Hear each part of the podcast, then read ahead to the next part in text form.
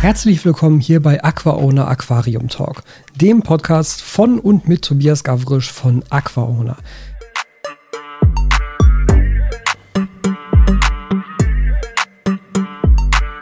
Und damit guten Morgen von mir und guten Abend an euch zu dieser neuen Podcast-Folge. Ich muss gerade schon mal einmal die Frage rausholen, äh, die ich heute noch beantworten möchte, die von euch wieder eingesendet wurde. Da gab es nämlich eine ganz interessante Frage, die wir heute haben aufnehmen wollen. Da ist sie genau.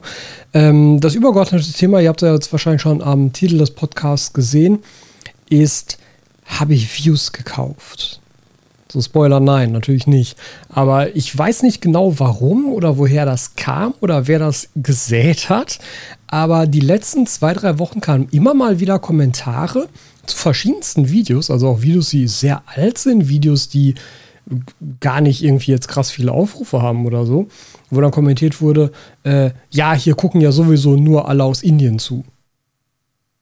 Und tatsächlich habe ich die ersten Kommentare in dieser Form einfach gelöscht, weil ich mir denke, so äh, auf so einem Niveau fange ich erst gar nicht an, irgendwie zu diskutieren, weil was soll ich da sagen? Jetzt, äh, heute kam tatsächlich einer, ich weiß leider nicht mehr, ich habe mir das leider nicht mehr gemerkt, ob das mal die gleiche Person war. Ich glaube es eigentlich nicht. Ähm, können natürlich einfach, kann natürlich auch irgendwie gleiche Personen und unterschiedliche Accounts gewesen sein. Aber ähm, da war das dann auch wieder, ja, hier gucken ja nur Leute aus Ihnen zu, wo ich dann mal gedacht habe, so, ne, komm, du hast doch die Statistik hier vor dir liegen. Äh, guckst du mal rein, postest du mal einen Link entsprechend, lädst also einen Screenshot von der Statistik halt auf deinen Server hoch, postest einen Link. Fertig viel Spaß mit den Daten. So, ne? Habe ich nämlich ausgesagt. Erstmal, woher weißt du das? Ja, woher soll das kommen? Weil du kannst halt meines Wissens nach Regionalstatistiken eines YouTube-Kanals nicht öffentlich einsehen. Also selbst über, über, über äh, Social Blade oder so, das sind, soweit ich weiß, sind das nur sehr grobe Schätzungen, basierend auf halt den Daten, die YouTube mittlerweile nur noch rausgibt. Das ist ja, glaube ich, etwas, was ähm, bei vielen gar nicht angekommen ist, dass YouTube in den letzten Jahren immer wieder verändert hat, welche Daten und in welcher Form sie über die öffentlichen APIs zugänglich machen. Also über halt ähm, Schnittstellen, auf die beispielsweise so eine Seite wie Social Blade zugreifen kann. Also ganz generell für all die das nicht wissen, Social Blade ist sozusagen eine, ja, eine Art Vergleichssuchmaschine für Social Media Kanäle. Da kann ich halt einen YouTube-Kanal eintragen, zum Beispiel meinen, meinen, meinen eigenen und sehe dann da halt meine Statistiken. Aber halt in, ja, in, in verkürzter Form. Also ich sehe halt meine Abos, meine Views, meine Prognosen, wie entwickeln sich meine Abos, meine Views und so weiter und kann das dann aber auch halt direkt vergleichen mit anderen YouTube-Kanälen. Also ich kann beispielsweise jetzt meinen YouTube-Kanal da rein posten, ich kann den von Liquid Nature da rein posten, ich kann den von Thomas da rein posten und dann sehe ich halt in so übereinander gelegten Graphen, wie entwickeln sich meine Views wohl in den nächsten Monaten, in den nächsten Jahren, wie entwickelt sich das bei den anderen, wer von uns wächst schneller, keine Ahnung. Sowas kann man alles sehen. Das ist eigentlich ein ganz praktisches Tool. Hm. Jetzt ist es nur so, und das vermutlich einigen auch schon aufgefallen, ganz generell bei den Abozahlen, wenn man die so sieht. Ihr seht bei mir auf dem Kanal ja die ganze, also wenn ihr jetzt auf meinen Hauptkanal geht, zumindest jetzt gerade aktuell, wo ich diesen Podcast auch aufnehme, dann seht ihr da 120.000 Abos. Glatt. Die Zahl ist aber nicht glatt. Denn was YouTube gemacht hat vor einiger Zeit, ist ähm, nur noch größere Sprünge bei den Abonnenten wirklich öffentlich anzuzeigen. Das kam alles im Rahmen von so einem Programm, ähm, wo auch jetzt aktuell diese Geschichte mit drin steckte, dass halt der Dislike-Button nicht mehr angezeigt wird. Beziehungsweise nicht mehr öffentlich in der Statistik ist. Ich selber, wenn ich bei mir ins Dashboard reingehe und in meine Inhaltsübersicht reingehe, ich selber sehe, immer noch genau die Zahl derjenigen, die auf den Dislike-Button gedrückt haben. Aber öffentlich unter dem Video steht das nicht mehr. Da steht nur noch die Zahl neben dem Like-Button. Und bei dem Dislike-Button steht jetzt, mag ich nicht, aber da steht keine Zahl mehr daneben. Das soll halt dazu führen, dass man tatsächlich in der Öffentlichkeit ein bisschen besser geschützt ist vor so Zahlenjonglier-Geschichten, Leuten, die sich halt nur auf Zahlen stützen, weil das halt auch meistens recht wenig aussagekräftig ist. Ne? Oder beziehungsweise wenn du halt etwas sehr Kontroverses ähm, postest, wo viele Leute gegen sind, dass du dann halt nicht so sehr damit in der Öffentlichkeit stehst und einen öffentlichen Shitstorm abbekommst, weil Leute dann sehen, dass du, keine Ahnung, dreimal mehr Dislikes als Likes hast und dann natürlich von vornherein da anders rangehen. Also wenn du ein Video öffnest, was du eigentlich sehen möchtest, weil du denkst, das ist ein interessantes Thema und dann siehst du aber auf den ersten Blick, ey, das hat 1000 Dislikes und nur 100 Likes, das muss ja ein Scheißvideo sein. Und dann guckst du sie gar nicht erst an. Und da wollte YouTube so ein bisschen gegensteuern. Äh, also ich kann das sagen, beziehungsweise ich weiß das, weil wir ja diese Insights hatten über halt ähm, YouTube Kanalmanager. Wir waren ja, also wenn ich wir sage, meine ich die, die 2019 da alle bei dem Next Up Camp bei waren in Berlin. Da hat, das hatte ich ja eben gewonnen, also dass ich da halt zusammen mit zehn anderen deutschen YouTube-Kanälen nach Berlin konnte in den YouTube Space. Und seitdem haben wir ja halt auch YouTube Partner Manager an der Hand, die wir halt äh, kontaktieren können. Ne, und mit denen man dann halt so seine eigenen Statistiken durchsprechen kann, mit denen man dann auch irgendwie neue Videoideen durchsprechen kann oder so. Einmal im Monat machen wir das meistens. Und ähm, die sagen einem dann aber beispielsweise auch, hey, übrigens, es kommt jetzt diese und jene Änderung, deshalb wissen wir das in der Regel, bevor sie dann wirklich auch in Deutschland gelauncht wird. Und ähm, haben dann manchmal auch die Möglichkeit zu sagen, äh, beispielsweise wurde irgendwann das Layout, also das Design von dem YouTube-Dashboard wurde geändert. Und da konnten wir alle noch so ein bisschen mitwirken und sagen so, ja, aber ey, also ja, schöne, gute Änderung, aber ich sehe jetzt überhaupt nicht mehr, das war zu dem Zeitpunkt so, das, das war halt so ein, so ein erster Status von dieser Layout-Änderung, aber ich sehe jetzt überhaupt nicht mehr in meiner Übersicht meiner Inhalte die Views der einzelnen Videos. Das ist aber bescheuert, die will ich sehen. Und dann wird das halt nachträglich wieder eingefügt. Also so hat man da halt mittlerweile so ein bisschen Zugang zu tatsächlich. Ähm, ja, und in dem Zuge kam halt so ein größeres Paket mit verschiedenen Maßnahmen, die dazu führen sollten, dass man sich als YouTuber ein bisschen besser geschützt fühlt auf YouTube. Und da gehörte einerseits zu Dislike-Button abschaffen und andererseits gehörte dazu, dass halt die Abos nicht mehr auf jedes, jedes einzelne Abonnement genau auf dem YouTube-Kanal angezeigt werden. Und das ist halt gestaffelt, ähm, je nachdem, wie viele Abos man bereits hat. Also bei mir ist es jetzt so, ich bin jetzt halt in diesem sechsstelligen Bereich mit 120.000 und das bedeutet, ihr seht auf meiner Kanalseite nur noch Tausender Schritte. Alles darunter wird euch gar nicht mehr angezeigt. Das sehe ich in meinem Dashboard, aber ihr auf der, also auf der, auf der öffentlichen Seite seht aktuell bei mir nur noch Tausender Schritte. Das heißt, wenn ich jetzt ähm, 121.000 erreiche, dann springt das auf der öffentlichen Seite auch um und ihr seht 121.000. Und dann bleibt aber so lange 121.000 stehen, bis ich 122.000 erreiche. Und dann springt es wieder um.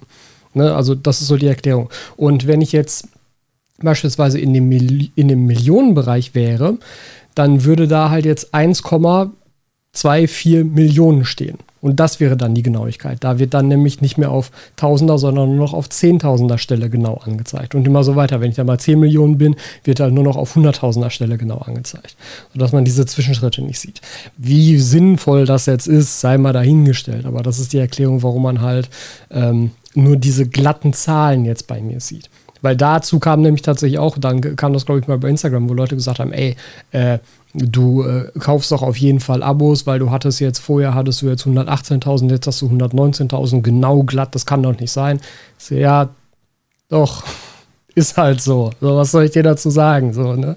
Das ist halt auf der öffentlichen Seite so dargestellt, da kann ich nichts dran ändern. Äh, hier Screenshot aus meinem Dashboard, da siehst du, ist eigentlich 119.231. So, ne? Also das finde ich halt tatsächlich dann manchmal so ein bisschen problematisch, weil man natürlich nur sich dann auf das stützen kann, was man öffentlich sieht und diese Insights ja auch gar nicht hat, was ihr ja auch gar nicht haben müsst. Ihr seid keine YouTuber oder zumindest die meisten von euch und da muss man das ja auch nicht wissen.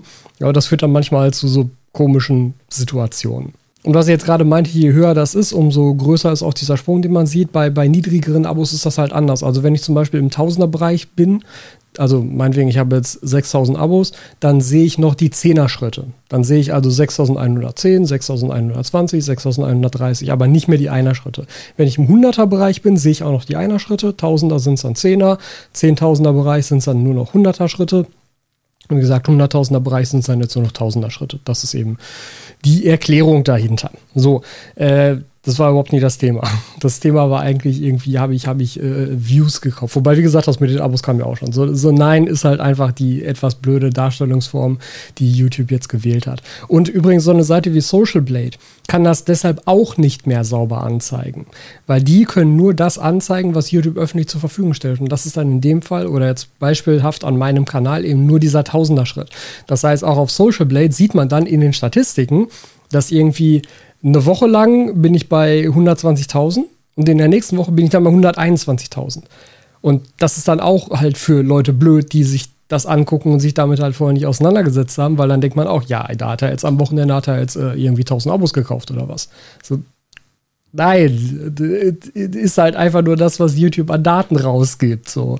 Mehr sehe halt nur ich für mich weil es meine Daten sind und äh, die sind dann halt nicht mehr öffentlich. Äh, das ist halt ein bisschen blöde so. Ne? Also jetzt zum Beispiel gerade, weil, weil ich, ich ähm, kann das auch direkt mal hier sozusagen einmal beweisen, dass dem so ist. Äh, jetzt gerade, wie gesagt, sieht man bei mir auf dem Kanal noch die 120.000 und hier ist jetzt aber in meinem Dashboard, ich hoffe, das kann man sehen, da ist jetzt oben die Zahl von den Abos drin und das sind jetzt gerade 120.976. Ne? Also das ist die Sache. Naja, aber auf jeden Fall kam das jetzt zuletzt halt unter einem Video, das, das war ein ganz altes Video über Kampffisch. Ich glaube, da, wo ich den Kampffisch von äh, Franks Betters importiert habe, bei dem Video, das hat, glaube ich, aktuell irgendwie so, boah, so, so, so knapp 80.000 Aufrufe, also ja auch gar nicht sonderlich viel. Ne? Ähm, und da schrieb jetzt heute Morgen einer drunter und meinte so, ja, hier, äh, hier gucken ja sowieso nur Leute aus Indien zu. Und dann dachte ich mir so, komm, Jetzt guckst du einmal in die Statistik rein, postest die Links da rein, fertig. Ne? Da ist geschrieben so, ah, okay, cool, wusste ich gar nicht, dass die nur Leute aus Indien zuschauen, weil bei mir in den Statistiken taucht das gar nicht auf. Woher weißt du das denn? Ähm, äh, und dann habe ich halt mal reinguckt, einmal in meine Overall-Statistik und das ist jetzt tatsächlich auch eine, die habe ich euch mal in der ähm, Podcast-Beschreibung bzw. in der Videobeschreibung verlinkt. Das ist jetzt also die ähm, Statistik overall, also über die gesamte Lifetime meines Kanals, also von 2016 bis heute ähm, die Regionen der Zuschauer. Und da taucht beispielsweise Indien auf Platz 15 auf mit 0,1 Prozent. Ja, also von den aktuell, ihr könnt das ja da in dem Screenshot nachschauen. Ich habe zum aktuellen Zeitpunkt 30 Millionen Aufrufe, etwas über 30 Millionen Aufrufe und 26 Millionen kommen aus Deutschland, dann Österreich, Schweiz und dann wird es halt sehr schnell in diesen 0,1% Bereich. Und ich glaube, irgendwie aus Indien waren es insgesamt, warte, ich habe ich hab das hier neben mir offen. 23.900 von 30 Millionen. Ja, kommen aus Indien. Das halte ich für einen völlig realistischen Wert. Indien ist damit auf Platz 15. Es werden sicherlich Leute meine Videos schauen, die nicht Deutsch sprechen, es, weil es gibt ja auch automatische Untertitel, die kann man sich angucken. Es wird sicherlich auch deutsch sprechende Leute in Indien geben, die sich vielleicht meine Videos anschauen. So ist das ja auch mit USA und Kanada beispielsweise. Also völlig normaler Wert, ja. Keine indischen äh, Views gekauft. Und dann das gleiche auch nochmal für das Video gemacht. Das poste ich euch jetzt nicht, weil es halt nur für dieses eine Video ist. Das ist ja im Endeffekt uninteressant. Ähm, für dieses eine Video gemacht, wo er das runtergeschrieben hatte. Und da tauchte Indien nämlich gar nicht auf, weil kein einziger View stammte aus Indien. Nicht einer. Ja, habe ich dann alles drunter gepostet. Und dann kam tatsächlich, und damit habe ich nicht gerechnet, dann kam tatsächlich als Antwort, ja, sorry, hast recht, ich höre auf, hier irgendwie meinen Frust abzulassen, tut mir leid. So, wow, cool. Das fand ich sehr gut, weil das machen die allerwenigsten, ähm, nach so einer Aufklärung dann auch zu realisieren, dass das, was man da gerade getan hat, vielleicht einfach nur Frust ablassen war. Ähm, hat mich sehr gefreut. Leider hat er danach dann seine eigenen Kommentare beide wieder gelöscht. Deshalb steht jetzt meine Antwort da so ein bisschen im, im luftleeren Raum und bezieht sich auf nichts mehr. Das finde ich dann wieder so ein bisschen blöder. Aber ich kann es natürlich auch voll verstehen, wenn man sowas geschrieben hat und danach dann vielleicht realisiert, ah, nee, das war gar nicht so gut, dass man es dann selber wieder löscht. Würde ich vermutlich auch machen. Ist nur für die Konversation dann in dem Moment ein bisschen blöder. Ja, aber deshalb einmal sozusagen hier der offizielle Beweis und die Erklärung. Nein, ich habe weder Views noch äh, Abos jemals in meinem Leben gekauft, weil wofür? Also der Kanal wächst doch auch so gut genug. Was soll ich da jetzt irgendwie äh, noch dazu kaufen? Das ist doch Blödsinn. Man kann es davon abgesehen, dass ihr das Geld für sowas halt auch in neue Produkte stecken könnte. Also bescheuert, ne? Ähm, aber das ist ja auch so ein bisschen der Grund, Weshalb YouTube da ja auch versucht hat, dann eben Abozahlen nicht mehr so klar darzustellen, um halt auch diese Relevanz der Abozahl so ein bisschen, ja, ein bisschen zu relativieren, weil das ja halt, also wie viele Abonnenten ein Kanal hat, ist ja so die Metrik, die auf die man schaut. Ja, diese Metrik bestimmt, wie gut ist der Kanal, wie groß ist der, wie erfolgreich und so weiter. Ja, wenn ich jetzt nur 1000 Abos hätte, aber jedes meiner Videos würde eine Million Aufrufe machen, würde mir als Kanalbetreiber das sehr viel mehr bringen. Kriege ich nämlich deutlich mehr Werbeeinnahmen durch. Ja? Also hätte ich da viel mehr von als von einer riesigen Abozahl und keiner guckt die Videos. Also das ist halt so ein bisschen das Problem. So, die Abonnentenzahl ist halt, das, das ist halt warum auch immer diese Hauptpräsenzzahl, die man da zeigt, aber die ist halt als, als Kriterium für den wirtschaftlichen Erfolg eines YouTube-Kanals so relativ uninteressant. Interessanter wäre dann, dann, wenn man das schon macht, da zu sehen, wie viele Mitglieder hat der Kanal, weil das bedeutet ja auch, es gibt Einkommen. Oder aber halt stattdessen wirklich nicht die Abos oben anzuzeigen, sondern die Hauptzahl der Views. Weil das ist schon eher ein Kriterium dafür, ähm, wie gut ein Kanal performt. Wie gesagt, bei mir sind es jetzt aktuell, äh, ich bin jetzt knapp an der Grenze zu 31 Millionen Views. Und das ist schon ganz okay. Also kann ich mich nicht drüber beschweren. Ne? Das ist dann vielleicht etwas, was man eher nochmal überdenken sollte, auch an YouTubes Stelle. Aber das, wie gesagt, führt dann halt manchmal zu so blöden Missverständnissen, die, man dann das aufklären muss, die man gar nicht aufklären will, weil im ersten Moment ist das ja auch so ein bescheuerter Vorwurf, den man da bekommt äh, der ja, wie gesagt, auch völlig haltlos ist, weil du kriegst keine öffentlich zugänglichen Daten, die das belegen würden in irgendeiner sinnvollen Form. Äh, das ist halt schwierig. So. Aber deshalb nur für den Fall, dass irgendjemand von euch sich das vielleicht auch schon mal gefragt hat. Jetzt habt ihr hier einmal einen Screenshot von meinen äh, Regionalstatistiken, könnt sehen, äh, wo meine ganzen Zuschauer herkommen. Die meisten kommen nämlich aus Deutschland oder dann eben Österreich, Schweiz auf Platz 2 und 3, so wie das halt auch sein sollte, wie es logisch ist für einen deutschsprachigen Kanal und natürlich nicht irgendwie aus Indien oder so. Das ist halt, ja, trifft halt einfach nicht zu. Gut, aber jetzt gehen wir einmal rüber zur Frage, die ich noch aufgreifen wollte. Und zwar eine Frage von Niklas. Und Niklas fragt, ich habe gelesen und in einem deiner Videos gehört, dass Amano-Garnelen wohl manche rote Pflanzen wie die Alternatera Reineke Mini fressen. Unter welchen Umständen kommt das vor, beziehungsweise wie kann man das verhindern? Ich habe ein neu eingerichtetes Aquascape mit Alternatera Reineke Mini und bin deshalb noch unentschlossen, ob ich mir wirklich Amano-Garnelen holen soll oder lieber nicht. Ja, ähm, ja, kann passieren. Also ich habe diese Erfahrung auch schon selber mehrfach gemacht, dass gerade Alternatera Reineke Mini von Amano-Garnelen gefressen wird. Und zwar wirklich auch im Sinne von aktiv gefressen wird. Weil man ist ja auch sehr schnell dabei mit der Beurteilung, dass man sagt, ja, wenn Amano-Garnelen Blätter von deinen Pflanzen fressen, dann waren die Blätter schon vorher kaputt. Normalerweise ist das auch so. Aber aus warum, auf welchen Gründen, ich weiß es nämlich nicht, ist das bei Alternatera Reineke Mini manchmal anders manchmal auch nicht. Ja, ich hatte nämlich eine alternative Reinike Mini, beispielsweise auch in meinem 120F damals. Es ist kein einziger Amanogarnele jemals dran gegangen. Der Pflanze hat das überhaupt kein, also war überhaupt kein Problem. Ich hatte früher, noch bevor ich diesen YouTube-Kanal hatte, ein äh, Scapers Tank, einen 55er Scapers Tank mit äh, alternativer Reinike Mini unter Manogarnelen. Und da war es so, ich habe, glaube ich, vier oder fünf Mal Alternatera Reineke Mini nachgesetzt. Immer wieder in der Hoffnung, ja, vielleicht gehen sie jetzt diesmal nicht dran, vielleicht jetzt mal eine andere Pflanze, mal was in vitro, mal was Topfpflanze. Jedes Mal hat es vielleicht eine Woche gedauert, dann war die Pflanze halt bis auf die Stängel kahl. Also wirklich komplett runtergefressen. Und es, es gibt meines Wissens nach keine sinnvolle Erklärung dafür. Ich habe das damals immer so ein bisschen draufgeschoben, dass eine Alternatera Reineke Mini hat so sehr sehr, sehr dünne Blätter. Das ist schon fast so papierartig. Das kann man eigentlich ganz gut vergleichen mit einer Rotala macrandra. Auf der anderen Seite konnte ich bei einer Rotala macrandra dieses Verhalten von der Manoganen noch nie beobachten. ist ja jetzt gerade auch wieder. Ich habe Rotala macrandra jetzt in meinem 60p hier drin und in den Becken sind, glaube ich, 6er Manus, 7er Manus, ich glaube 6er Manus das sind natürlich noch Nina Mano Garnele an so eine, an so eine Rotala dran gegangen. Ähm, das, ich konnte das bisher nur bei Alternative Reinecke Mini beobachten und ich weiß, dass das viele von euch auch schon beobachten konnten, ähm, weil es damals dann auch, ich hatte das, wie gesagt, in irgendeinem Video, hat er ja selber gesagt, auch nochmal gesagt und da wurde das dann nämlich auch bestätigt von einigen von euch. Ganz komisch. Also ich konnte es bisher wirklich immer nur an dieser einen Pflanze beobachten. Da fände ich jetzt nochmal interessant, wenn wir das jetzt nochmal aufgreifen, das Thema, ob vielleicht irgendwer von euch dieses Verhalten, also dass auch wirklich gesunde Blätter aktiv angefressen werden, noch bei irgendeiner anderen Pflanze erkennen konnte, außer bei einer Altera, Alternatera Reinekimini, äh, wäre natürlich auch ganz spannend, was man da vielleicht noch beachten sollte. Ähm, wie du das verhindern kannst, ich glaube ehrlich gesagt gar nicht. Also du kannst es halt ausprobieren, ne, ob das bei dir jetzt der Fall ist oder nicht, weil wie gesagt, ich habe schon beide Seiten erlebt. In einem Aquarium war es überhaupt kein Problem, in einem anderen Aquarium war die Pflanze quasi nach einer Woche komplett weg. Ähm, das kannst du nur ausprobieren und wenn sie bei dir dran gehen sollten, dann wirst du dich entscheiden müssen, entweder Manogarnelen oder Alternatera Reineke Mini.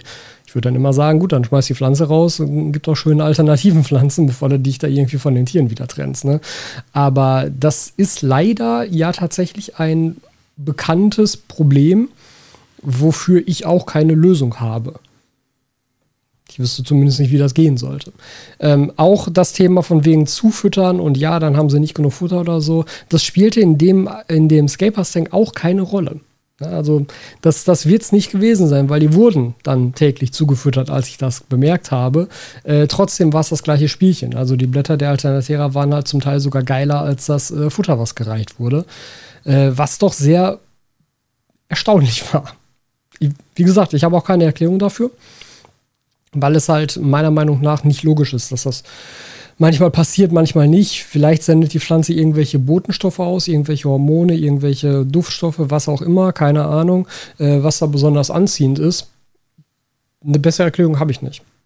Aber es kann passieren und das wirst du nur ausprobieren können. Und wenn du Glück hast, passiert es nicht, dann bleibt es auch so, meines, meiner Erfahrung nach. Und wenn du Pech hast, dann passiert es und dann musst du dich entscheiden, leider. So, ich werde mich jetzt heute noch ein bisschen ja mit neuer Hardware beschäftigen. Ich habe ja, ich habe das jetzt schon ein paar Mal gesagt, den JD Aquatech Kugelblasenzähler hier, über den es auch ein separates Video geben wird. Das äh, Ding gucke ich mir heute mal im Detail an und äh, benutze es dann halt auch mal, also weil die CO2-Versorgung am 100 P ist aktuell noch ausgeschaltet, soll es aber eingeschaltet werden und ich mache das ja auch wieder über den JD Aquatech ähm, Reaktor. Und jetzt eben in Verbindung mit diesem Kugelblasenzähler, weil der hat halt eine interessante Prämisse, dass er nämlich unabhängig von Blasengrößen funktioniert, was ja meine Hauptkritik an Blasenzählern ist. Du kannst dich halt auf den Blasenzähler nicht verlassen, weil wenn du zwei verschiedene Blasenzähler vor dir hast, hast du zwei verschieden große Blasen und dementsprechend ja auch pro Blase eine unterschiedlich große Menge CO2. Das ist mein Argument, warum ich sage, Blasenzähler eignen sich nicht dazu, um die CO2-Mengen in deinem Aquarium einzustellen. Die eignen sich dazu, um zu sehen, läuft meine Anlage? Ja, nein. Aber für mehr auch nicht. Weil du halt nicht weißt, wie viel CO2 ist denn pro Blase da drin. Keine Ahnung. Ne?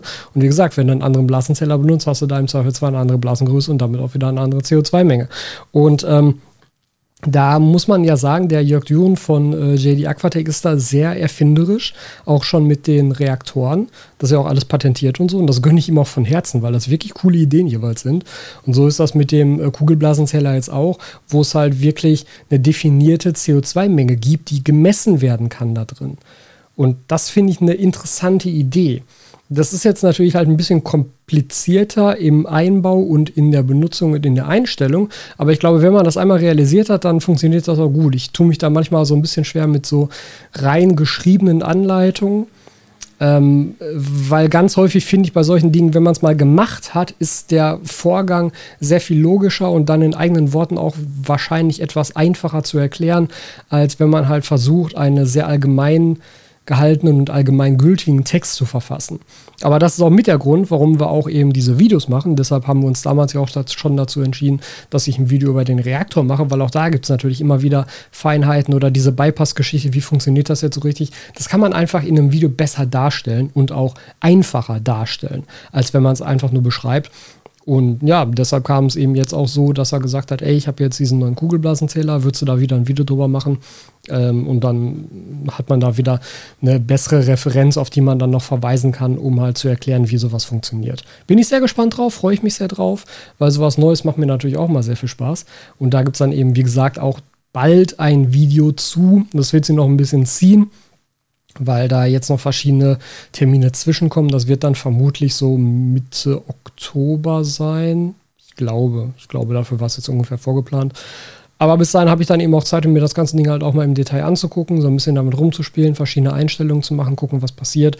Dann kann ich da eben auch ein sinnvolles Video drüber machen. Das ist ja immer das, was ich so ein bisschen hoffe halt auch hier zu tun, dass das eben nicht nur Videos sind, wo ich sozusagen eine Bedienungsanleitung vorlese, sondern immer auch Videos, wo ich gleichzeitig auch noch meine eigenen Erfahrungen mit einfließen lassen kann. Gut, das soll es für heute auch gewesen sein und damit hören und sehen wir uns dann bei der nächsten Podcast-Folge wieder.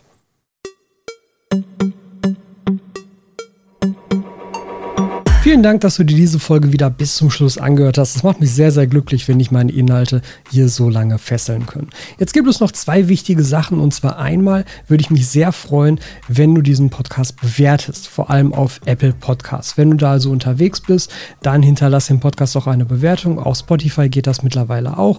Das ist einfach super, super wichtig, um den Podcast bekannter zu machen und um anderen Leuten zu zeigen, dass das in euren Augen ein guter Podcast ist. Die zweite Sache ist, wenn ihr diesen Podcast unterstützen möchtet, dann empfehle ich euch sehr, die Mitgliedschaft auf dem zum Podcast gehörenden YouTube-Kanal. Der YouTube-Kanal heißt auch einfach Aqua Owner Aquarium Talk und da könnt ihr eine Mitgliedschaft abschließen, bei der ihr monatlich einen witzig kleinen Betrag an mich sozusagen spendet für die Arbeit, die dieser Podcast hier jede Woche macht. Das unterstützt mich sehr und das hilft mir sehr bei der Aufrechterhaltung dieser Arbeit und ich würde mich super, super, super darüber freuen, wenn einige von euch das in Erwägung ziehen würden. Und jetzt sage ich bis zur nächsten Folge.